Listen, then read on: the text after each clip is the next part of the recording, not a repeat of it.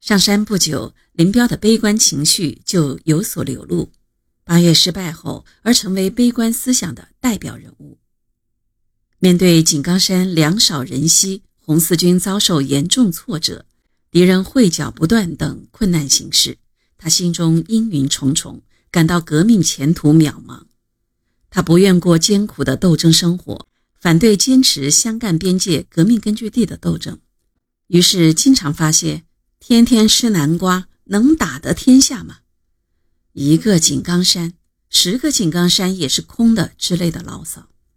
萧克在《朱毛红军侧记》一书中肯定地写道：“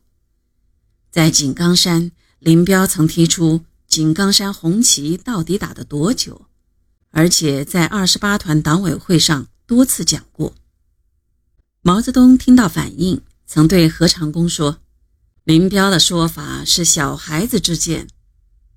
但他感到林彪尚年轻，只批评了他一下。然而，毛泽东并没有低估这种思想可能造成的危害。一九二八年十月四日到六日，湘赣边界党的第二次代表大会在茅坪召开，大会通过了毛泽东起草的《中国共产党湘赣边界第二次代表大会决议案》。在决议案的第一部分“政治问题和边界党的任务”。毛泽东深刻总结了井冈山革命根据地的斗争经验，独创性的提出，在敌人统治力量薄弱地区，首先实行和发展工农武装割据的思想，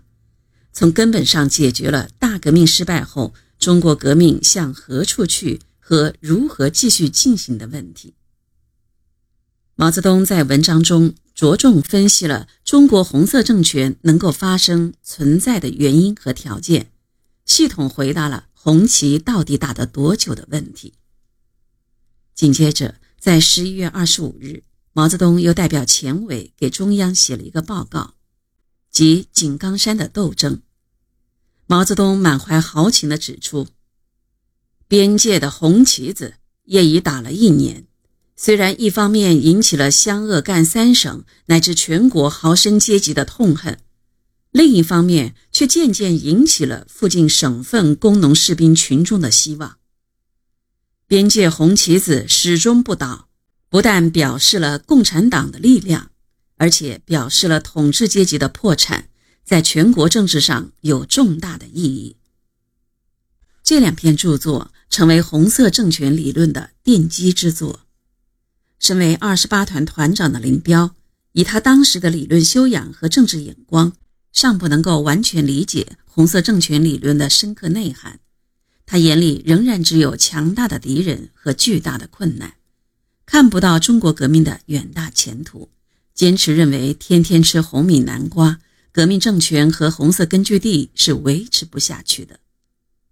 他在一九二九年一月下山以后的表现，也明显的反映出惧怕敌人的逃跑主义倾向。